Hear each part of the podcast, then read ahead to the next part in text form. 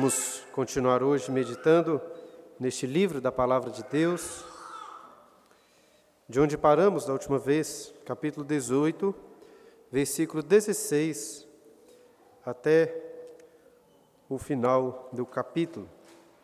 Eu vou ler o texto de antemão e peço que todos acompanhem atentamente para a edificação de vocês a palavra do Senhor, que diz assim: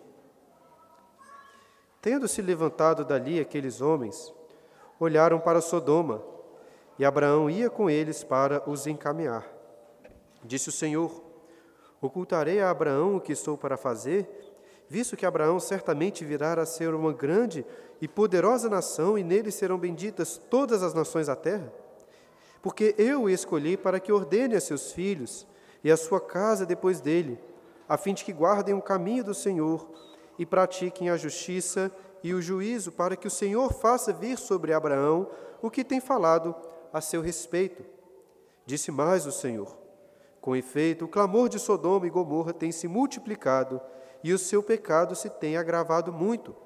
Descerei e verei se de fato o que tem praticado corresponde a esse clamor que é vindo até mim. E se assim não é, sabê-lo-ei. Então partiram dali aqueles homens e foram para Sodoma. Porém, Abraão permaneceu ainda na presença do Senhor. E aproximando-se a ele, disse: Destruirás o justo com o ímpio? Se houver porventura cinquenta justos na cidade, destruirás ainda assim, e não pouparás o lugar, por amor dos cinquenta justos que nela se encontram? Longe de ti o fazeres tal coisa, matares o justo com o ímpio, como se o justo fosse igual ao ímpio, longe de ti não fará justiça o juiz de toda a terra? Então disse o Senhor: Se eu achar em Sodoma cinquenta justos dentro da cidade, pouparei a cidade toda por amor deles. Disse mais Abraão: Eis que me atrevo a falar ao Senhor, eu que sou pó e cinza. Na hipótese de faltarem cinco para cinquenta justos, destruirá, destruirás por isso toda a cidade? Ele respondeu: Não a destruirei se eu achar ali quarenta e cinco. Disse-lhe ainda mais Abraão: E se porventura houver ali quarenta? Respondeu: Não farei por amor dos quarenta. Insistiu: Não se ire o Senhor, falarei ainda. Se houver porventura ali trinta? Respondeu o Senhor: Não farei se eu encontrar ali trinta. Continuou Abraão: Eis que me atrevi a falar ao Senhor.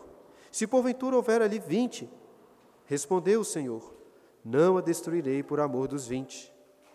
Disse ainda a Abraão: Não se ire o Senhor se lhe falo somente mais esta vez. Se porventura houver ali dez. Respondeu o Senhor: Não a destruirei por amor dos dez. Tendo cessado de falar a Abraão, retirou-se o Senhor e Abraão voltou para o seu lugar.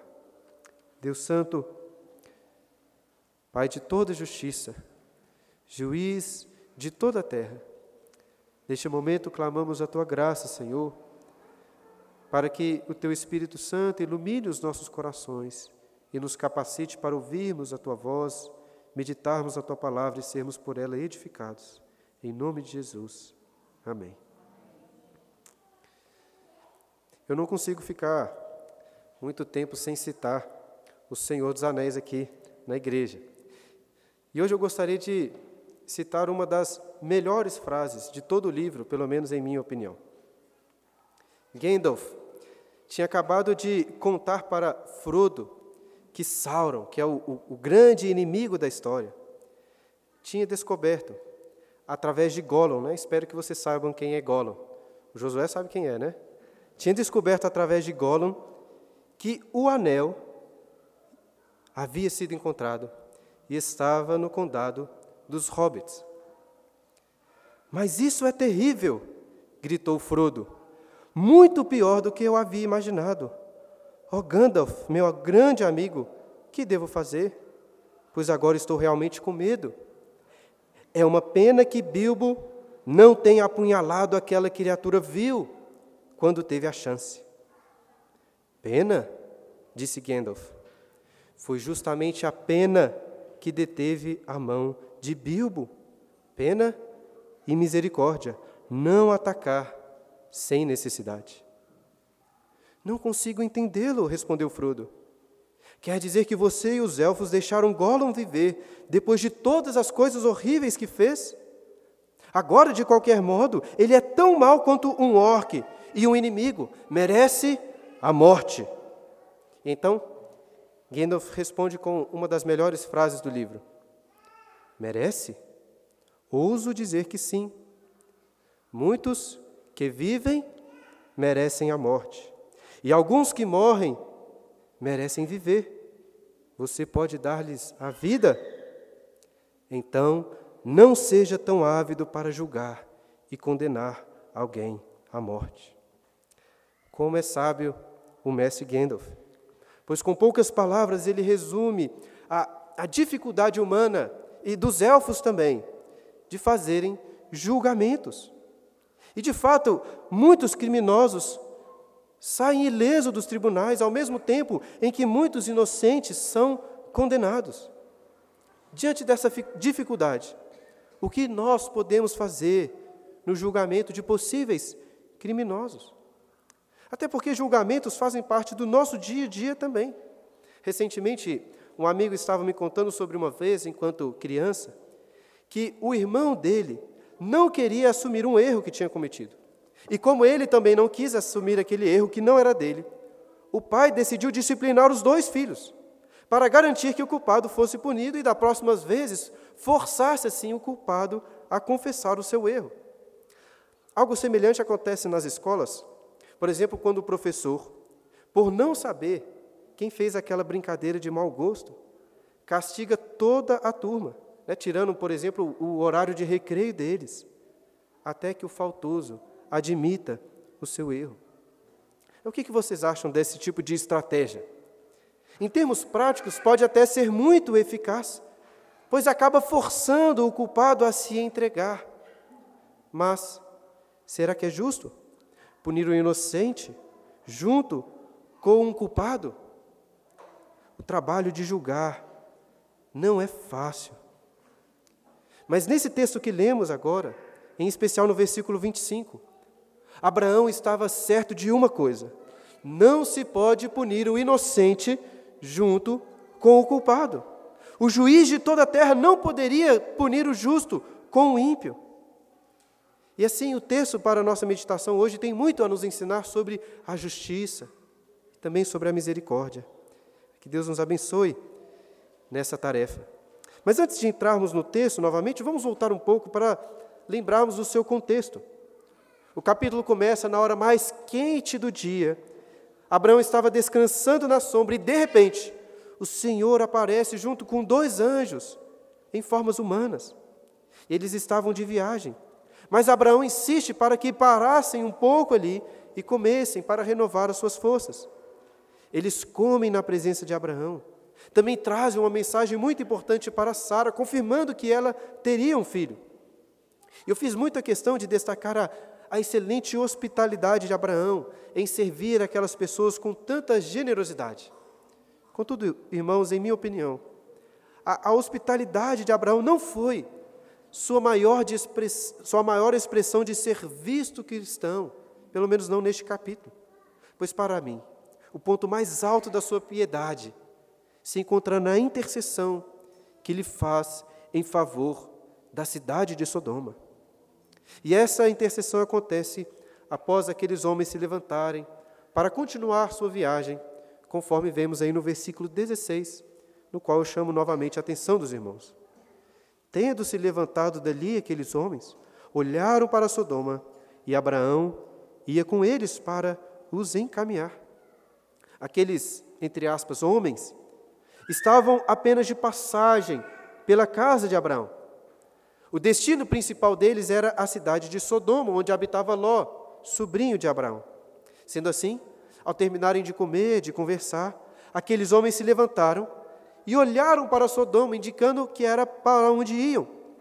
E como não existia Waze, né, nem Google Maps nessa época, os viajantes contavam com a ajuda dos moradores locais para saber os melhores caminhos de viagem.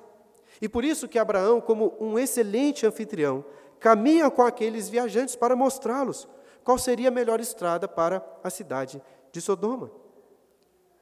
No início do capítulo 17, Deus tinha dito para Abraão assim: anda na minha presença. E agora, literalmente, Abraão estava andando com Deus. Mas aí você pode se perguntar: será que Deus não sabia o caminho para Sodoma? Né, qual que é o sentido de Abraão os encaminhar, como o texto diz?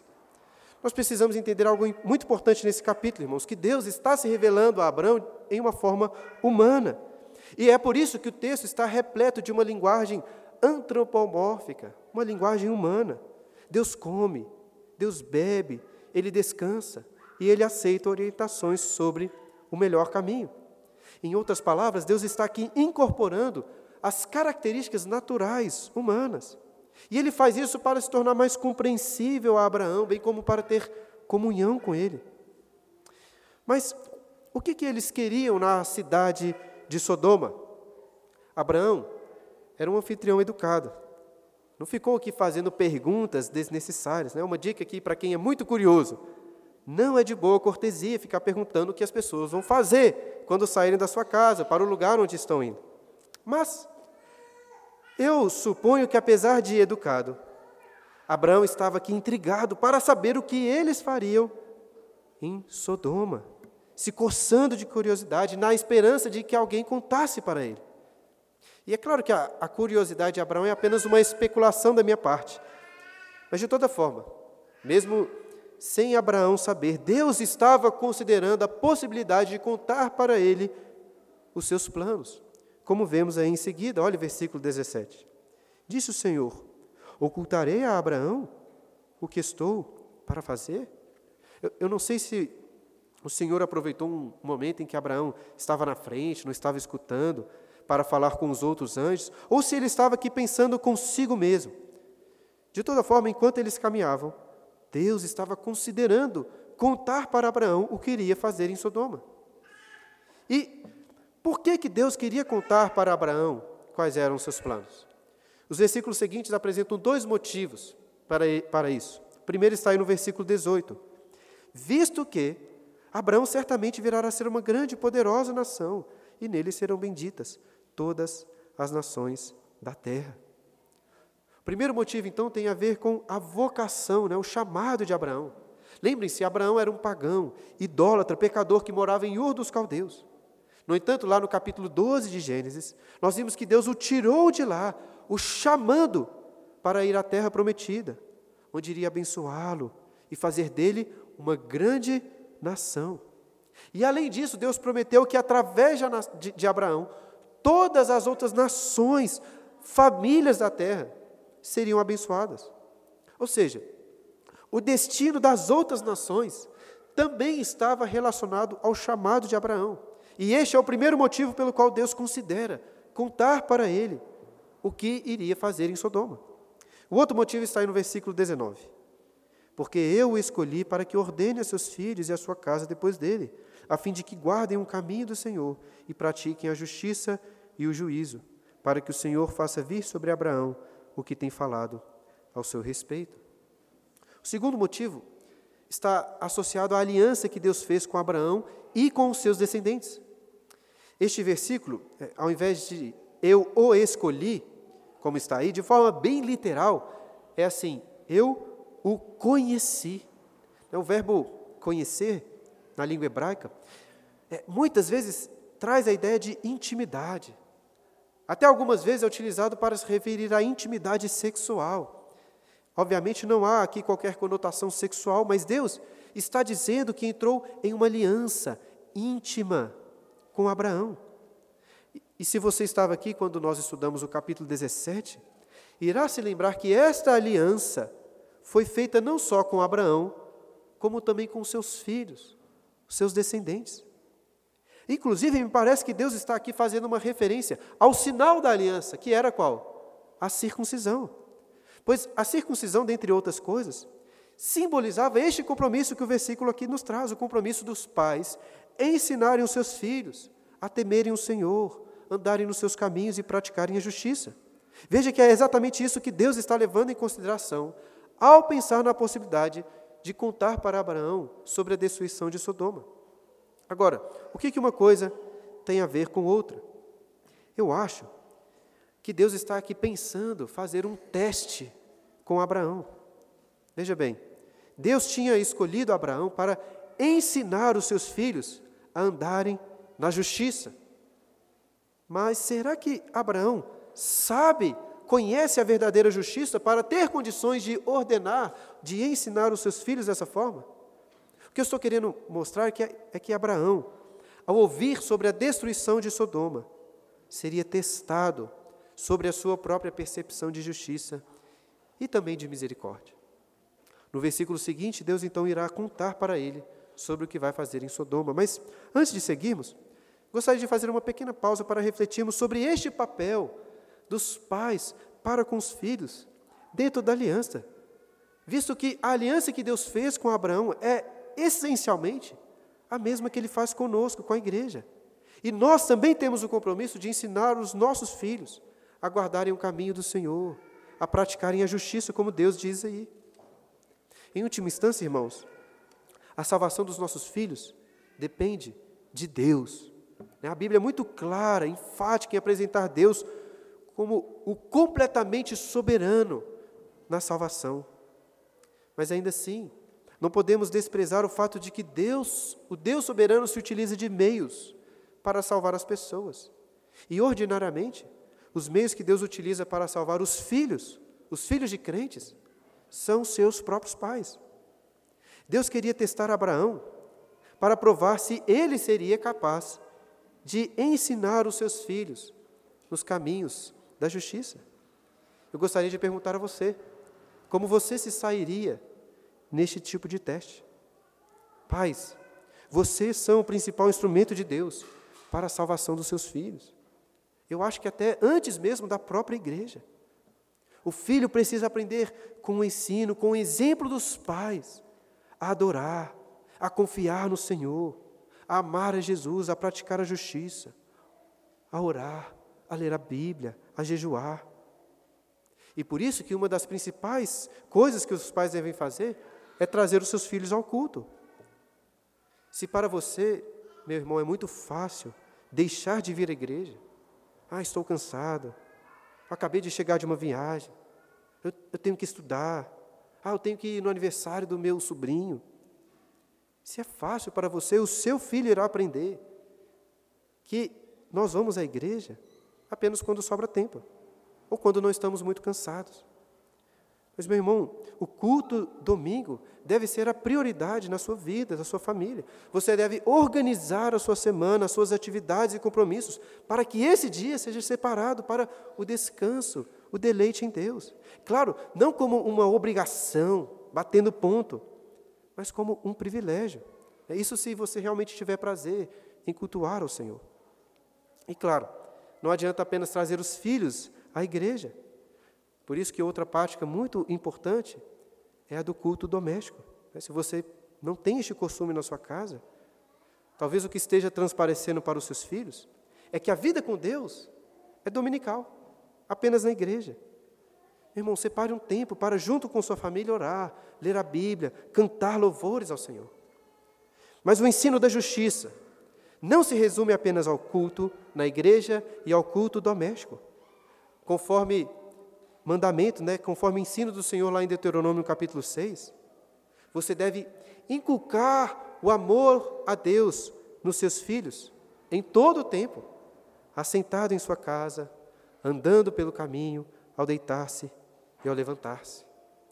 Um pastor chamado Richard Cecil ilustra este ensino dizendo assim: Você realmente quer que os seus filhos sejam salvos? Então, Trate-os como plantas que você deve cuidar para florescer. Você as coloca no sol, dá a elas água.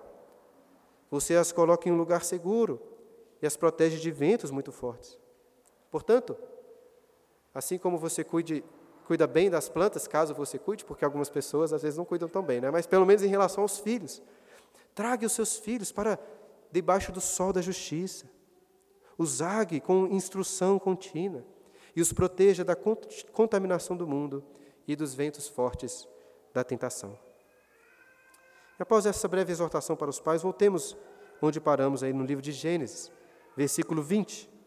Disse mais o Senhor: Com efeito, o clamor de Sodoma e Gomorra tem se multiplicado e o seu pecado se tem agravado muito. Descerei e verei se de fato o que tem praticado corresponde a esse clamor que é vindo até mim. E se assim não é, sabê-lo-ei. Agora sim, eu acredito que Deus está falando diretamente com Abraão, revelando os seus planos para Sodoma. E ele começa dizendo que o clamor de Sodoma e Gomorra tem se multiplicado. Os moradores dessa cidade poderiam até achar que ninguém iria detê-los em suas iniquidades. Mas o clamor, ou o clamor da cidade, ou o clamor dos aflitos, subiu aos ouvidos de Deus. E olhe, pela, pela forma como o texto apresenta, é como se aqueles gritos de injustiça, de angústia, estivessem aumentando, aumentando e se tornando cada vez mais fortes. E estavam agora tão terríveis, ensurdecedores, que Deus precisou descer para ver se de fato a situação era assim tão horrível. Lembre-se que eu disse, irmãos, que esse capítulo está repleto de linguagem antropomórfica, ou seja, Deus está se revelando através de expressões humanas. Digo isso, pois é claro que Deus sabia o que estava acontecendo na cidade, ele não precisava de descer para averiguar. Mas ele faz dessa forma para destacar um atributo muito importante. Deus é perfeitamente justo em suas sentenças, em suas condenações. Deus não é ávido para julgar como Frodo foi ao desejar a morte de Gollum, pois ele vê, ele perscruta todas as coisas antes de julgar e de condenar. E é isso que ele faz ou fará ainda com essas cidades. E um detalhe que eu preciso esclarecer é que Deus não condenou apenas a cidade de Sodoma, nem apenas a cidade de Sodoma e Gomorra, mas além dessas duas cidades vizinhas, Adimá e Zeboim. Depois, se você quiser, confira lá em Deuteronômio capítulo 29, versículo 23. Provavelmente a cidade de Sodoma era a principal dessas quatro, sendo seguida pela cidade de Gomorra. E por isso, que ela, por isso que elas são citadas mais vezes como representantes de toda aquela região. E o histórico dessas cidades, nós já sabemos, não era muito bom. Esse que nós lemos lá em Gênesis 13, versículo 13. Ora, os homens de Sodoma eram maus e grandes pecadores contra o Senhor. Se já eram pecadores lá no capítulo 13, estavam piorando. Como o texto diz, o seu pecado se tem agravado muito. E qual era o pecado deles? O capítulo 19 trará um sujo e terrível retrato da maldade deles. Quando todos os homens da cidade, os homens velhos e até mesmo as crianças, tentaram arrombar a porta da casa de Ló para que abusassem dos dois anjos que estavam ali. Contudo, irmãos, a imoralidade sexual e a violência não resumem por completo o pecado daquelas cidades. Eu sei disso porque o profeta Ezequiel descreve com mais detalhes lá no capítulo Ezequiel 16, 49 e 50, dizendo assim: Eis que esta foi a iniquidade de Sodoma, tua irmã, soberba, fartura de pão e próspera tranquilidade teve ela e suas filhas, mas nunca amparou o pobre e o necessitado. Foram arrogantes e fizeram abominações diante de mim, pelo que, em vendo isto, as removi dali. No final, o profeta destaca as abominações da cidade de Sodoma. Eu suponho que esteja incluso aí a imoralidade sexual. Todavia, note que o destaque do profeta Ezequiel nem é para o pecado da imoralidade sexual. Não é. Sodoma ficava em uma região muito fértil, muito rica, ali na campina do Jordão. Inclusive, foi isso que chamou a atenção de Ló, quando resolveu habitar perto daquela cidade. E dessa forma, Ezequiel ressalta que, apesar de Sodoma ser uma cidade rica, próspera, farta, eles eram soberbos, sem nenhuma consideração para com o pobre e necessitado. Portanto, o clamor que subia aos ouvidos de Deus aqui em Gênesis não era o clamor apenas da violência, da imoralidade sexual, mas também da ganância, da falta de cuidado com os pobres. E como irmãos é importante destacarmos esse ponto, porque para nós é muito mais fácil compreender a violência, a imoralidade sexual como terríveis pecados. Mas diante dos olhos de Deus, a falta de amor e consideração para com o pobre também é um terrível pecado. Se você não se preocupa com o necessitado, Diante de Deus você está cometendo um pecado vil, assim como daqueles estupradores, sodomitas. E agora, irmãos, voltando ao texto de Gênesis. Qual foi a reação de Abraão ao ouvir sobre essa condição de Sodoma e Gomorra? Será que ele passaria no teste? Versículo 22. Então partiram dali aqueles homens e foram para Sodoma. Porém, Abraão permaneceu ainda na presença do Senhor. Na lei que Deus posteriormente revela a Moisés, é instituído que duas testemunhas são necessárias para se aplicar o castigo capital. Eu acho que é porque é por causa disso que os dois anjos continuam ali a viagem para Sodoma, a fim de examinarem a situação da cidade e servirem eles como testemunhas. E que testemunho teriam para dar sobre a maldade daquela cidade? Mas ao partirem, o texto diz que Abraão permaneceu na presença do Senhor. Notem, queridos, Abraão hospedou o Senhor, ofereceu a ele comida, andou com ele e agora está junto dele, em uma conversa privada. De fato, Abraão era um amigo de Deus. E Abraão aproveita esta intimidade para fazer ao Senhor uma intercessão, como vemos aí nos versículos seguintes, olha versículo 23. E aproximando-se a ele, disse: Destruirás o justo com o ímpio? Se houver porventura cinquenta justos na cidade, destruirá ainda assim, e não pouparás lugar por amor dos cinquenta justos que nela se encontram. Longe de ti o fazeres tal coisa, matares o justo com o ímpio, como se o justo fosse igual ao ímpio, longe de ti. Não fará justiça o juiz de toda a terra. Lembre que Deus tinha falado a Abraão que iria até a cidade para saber se o clamor correspondia à realidade. Não tinha dito que iria destruir aquela cidade. Eu suponho que Abraão já sabia da péssima situação de Sodoma e parece assumir que ela seria sim destruída por Deus. Veja que Abraão em nenhum momento questiona o castigo para os ímpios. Mas e se no meio de tanta iniquidade houverem homens justos? Foi considerando essas coisas que nestes versículos Abraão apresenta três questionamentos a Deus e também faz uma afirmação. O primeiro questionamento foi: Destruirás o justo com o ímpio? Veja bem que, ao falar sobre homens justos, Abraão não está se referindo a homens perfeitamente justos, que nunca cometeram nenhum pecado. Já ficou muito claro para nós, por exemplo, que o próprio Abraão era um pecador. Ao falar de justos, ele está se referindo a pessoas que temem a Deus que tem fé em Deus. Lembrem-se do que foi dito sobre o próprio Abraão, lá em Gênesis 15, versículo 6. Ele creu no Senhor e isso lhe foi imputado para a justiça. De forma que, ao falar aqui de justos em Sodoma, Abraão muito provavelmente estava pensando no seu sobrinho Ló, né, que apesar dos pesares era um homem temente a Deus. Mas veja que a preocupação também não era com Ló apenas. As perguntas aqui são gerais, estão levando em consideração todos os possíveis homens justos da cidade de Sodoma. E dessa forma, o segundo questionamento de Abraão é: se houver porventura cinquenta justos na cidade, destruirás ainda assim, não pouparás o lugar por amor dos cinquenta justos que nela se encontram? Veja que com essa pergunta, Abraão levanta a possibilidade de poupar toda a cidade, por consideração justos. Ou seja, é a possibilidade de fazer o inverso do que disse anteriormente.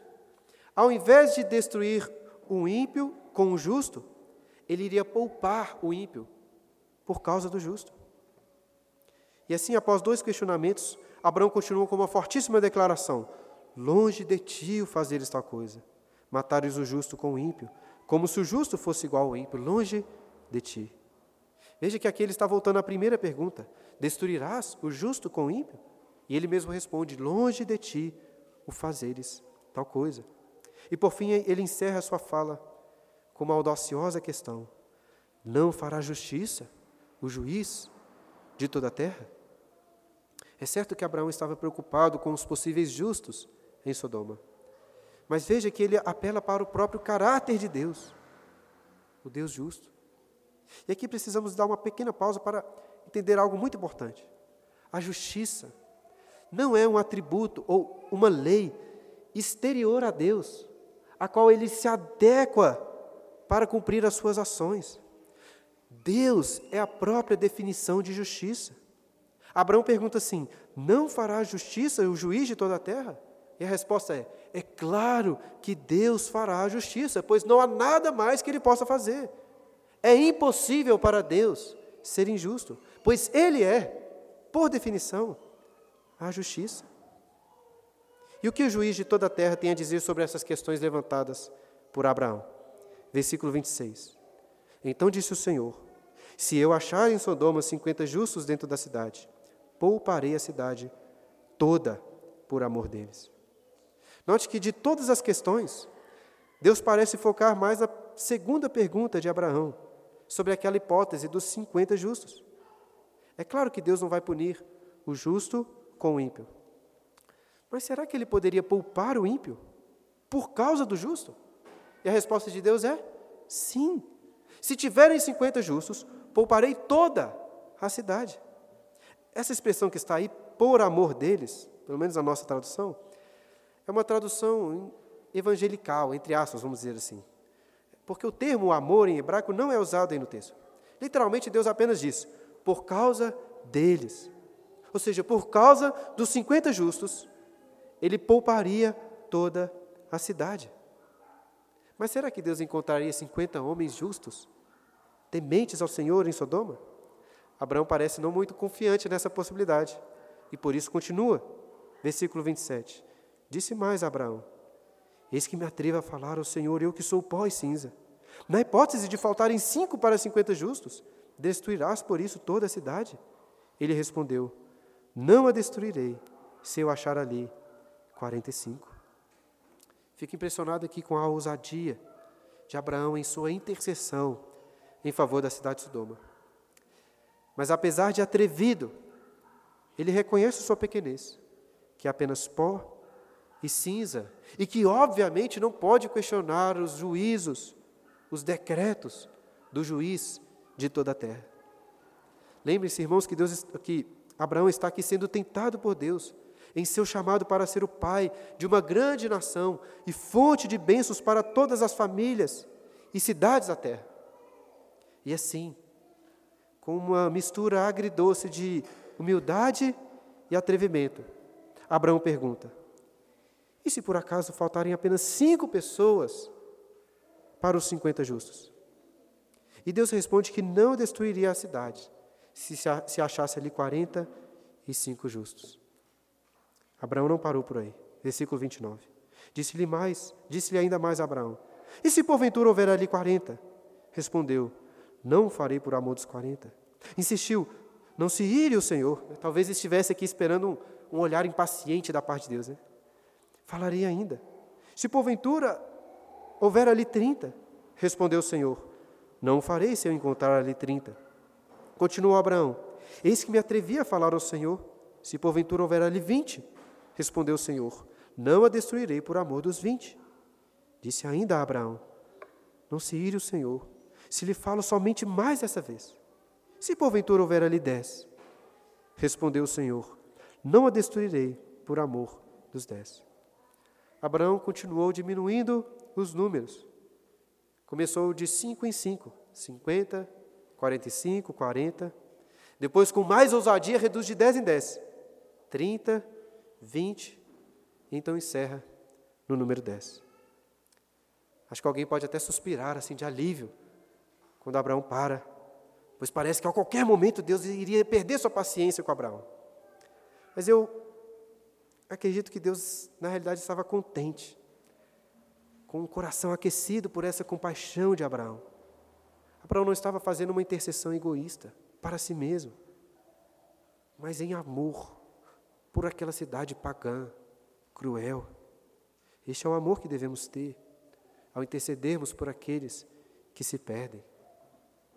Irmãos, o apóstolo João, lá em 1 João capítulo 5, versículo 14, ensina que se pedirmos alguma coisa, segundo a sua vontade, né, segundo a vontade de Deus, Ele nos ouve. Eu acredito que a intercessão de Abraão aqui, por mais insistente que ele seja, é uma oração segundo a vontade de Deus. Tanto é assim que Deus responde afirmativamente todas elas. A comunhão com Deus é como um verdadeiro amigo, estava moldando o caráter de Abraão, tornando-o cada vez mais parecido com o Senhor. Abraão zelava pela justiça, mas também era misericordioso. Como disse no início, para mim, durante todo este encontro, é aqui na intercessão de Abraão que chegamos no ponto mais alto da sua piedade. E esse encontro se encerra no versículo 33. Tendo cessado de falar a Abraão, retirou-se o Senhor, e Abraão voltou para o seu lugar. Abraão disse que falaria apenas mais uma vez, foi sincero. O Senhor encerra a conversa e se retira. E Abraão voltou para o seu lugar, porque não havia mais o que fazer. Ele orou, colocou nas mãos do Senhor, voltou para a sua tenda. Nós veremos melhor o que acontece com Sodoma no próximo sermão. Contudo, permita-me dar um spoiler sobre o que aconteceu, e imagino que os irmãos já saibam. Lá no capítulo 19, versículos 27 e 28, nós lemos que na madrugada seguinte desse dia, provavelmente sem conseguir dormir direito, Abraão voltou ao local onde conversou com o Senhor para ver o que teria se sucedido. E chegando lá, viu que toda a terra estava queimada e destruída. Ou seja, não tinham dez justos em Sodoma. Não tinham. Mas será que foi em vão a intercessão de Abraão? Não foi em vão. Deus de fato não poupou a cidade, porque não tinham dez justos ali. Mas o juiz de toda a terra nunca poderia castigar o justo com o ímpio. De forma que no versículo 29 é contado que Deus se lembrou da intercessão de Abraão e livrou o justo Ló.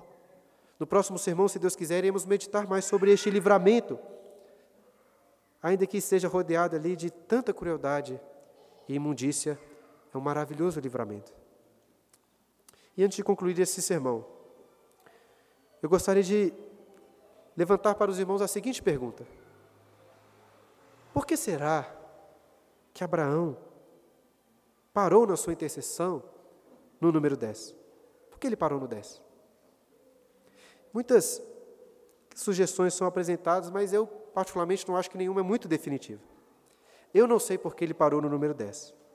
Mas eu fico ainda assim me perguntando: e se ele tivesse continuado com cinco apenas?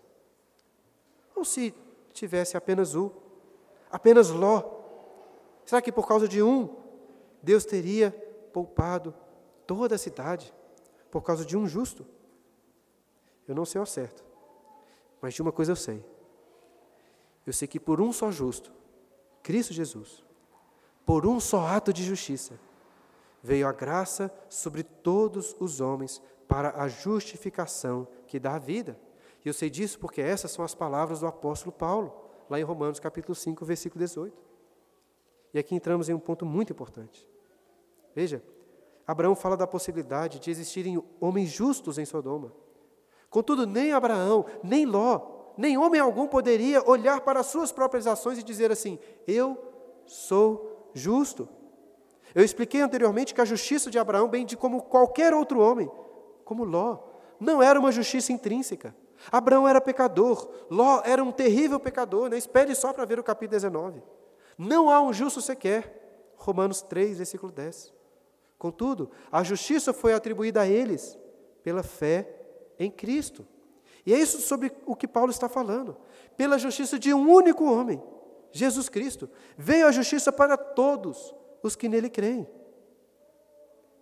No entanto, o que será que Deus fez com os pecados de Abraão? Com os pecados de Ló? E com os pecados de todos os que foram justificados pela fé em Cristo?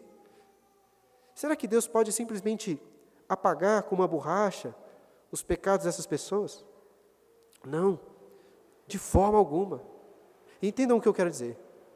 Se tivessem 50 homens justos em Sodoma, Deus iria sim poupar a cidade por um tempo, mas ele não poderia simplesmente ignorar aqueles terríveis pecados que eram cometidos ali. A misericórdia de Deus não pode varrer para debaixo do tapete um pecadinho sequer. A, satisfação né, da ira de Deus contra o pecado é uma necessidade ontológica, ou seja, do próprio ser de Deus. A justiça que clama aos ouvidos do Senhor pela punição dos malfeitores. Não é uma justiça externa a Deus, mas uma justiça que está em seu próprio coração. Deus não pode deixar de punir o ímpio. Todo pecado, sem nenhuma exceção, precisa ser devidamente punido. Meus irmãos, prestem atenção nisso aqui. É exatamente para lidar com os nossos pecados que Jesus não foi apenas o justo através do qual fomos justificados, mas Jesus também foi o pecador através do qual fomos castigados. Como assim, pastor? Você está falando que Jesus foi pecador? É isso mesmo. Ficou bem claro que Deus não pode castigar um justo, não é mesmo? Ele só pode castigar pecadores. E quem castigou Jesus na cruz? Foi Deus. Nunca, nenhum homem justo foi punido por Deus, nem mesmo Jesus. Eu não estou ensinando heresia nenhuma aqui. Estou falando mesmo que o apóstolo Paulo, lá em 2 Coríntios 5, 21. Aquele que não conheceu o pecado, ele o fez pecado por nós, para que nele fôssemos feitos justiça de Deus. Martinho Lutero, o reformador, chega a dizer que Jesus foi o maior de todos os pecadores, o pecador dos pecadores. E de fato, naquela cruz, ele se tornou o maior pecador, pois assumiu o pecado de todos os crentes, de todos os lugares, de todos os tempos. Se eu não posso dizer que Jesus foi pecador naquela cruz, também não posso dizer que somos justos. Pois assim como a justiça de Cristo é imputada a nós, o nosso pecado foi imputado a Cristo naquela cruz. Veja bem o que isso significa. Nunca podemos defender a misericórdia, o perdão, em detrimento da justiça, do pagamento pelos, pela dívida e pelos pecados, como muitas pessoas fazem por aí. É necessário que todo pecado seja devidamente punido, sem nenhuma exceção. A misericórdia de Deus não está em deixar de lado o seu pecado, mas de pegar o seu pecado e justamente colocá-lo sobre Cristo, e pegar a justiça de Cristo e colocá-la sobre você. Nunca um justo será punido por Deus, e nunca um pecador deixará de ser punido por Deus. Considerando assim isto que eu acabei de dizer, eu gostaria de concluir voltando àquela frase que citei no início de Gandalf. Muitos que vivem merecem a morte, e alguns que morrem merecem viver. Veja bem, em termos de justiça humana, Gandalf não poderia estar mais certo. Contudo, se considerarmos a perfeita justiça de Deus, isso que ele diz não é verdade. Pois no juízo final e completo de todas as coisas, todos os que merecem a morte morrerão, e todos os que merecem a vida viverão para sempre. Por isso precisamos dar graças a Deus por Cristo, pois somente por intermédio dele podemos receber a vida eterna. Abraão foi até um bom intercessor, mas a cidade de Sodoma acabou sendo destruída. Jesus é o perfeito intercessor, nosso sumo sacerdote diante do Pai, que intercede por toda a santa cidade de Jerusalém. Jesus, irmãos, é muito mais ousado do que Abraão ao clamar por misericórdia. Só Jesus que pode, de fato, se atrever e chegar diante do Pai e pedir: não se ire. Abraão, após orar, intercedendo pelos seus, voltou para casa, porque nada mais podia fazer. Mas Jesus, após orar, pedindo ao Pai perdão pelos nossos pecados, ele não voltou para casa. Ele foi para a cruz, garantir o perdão pelos nossos pecados. Portanto, irmãos, graças a Deus por Cristo, pois somente por intermédio dele podemos receber a vida eterna.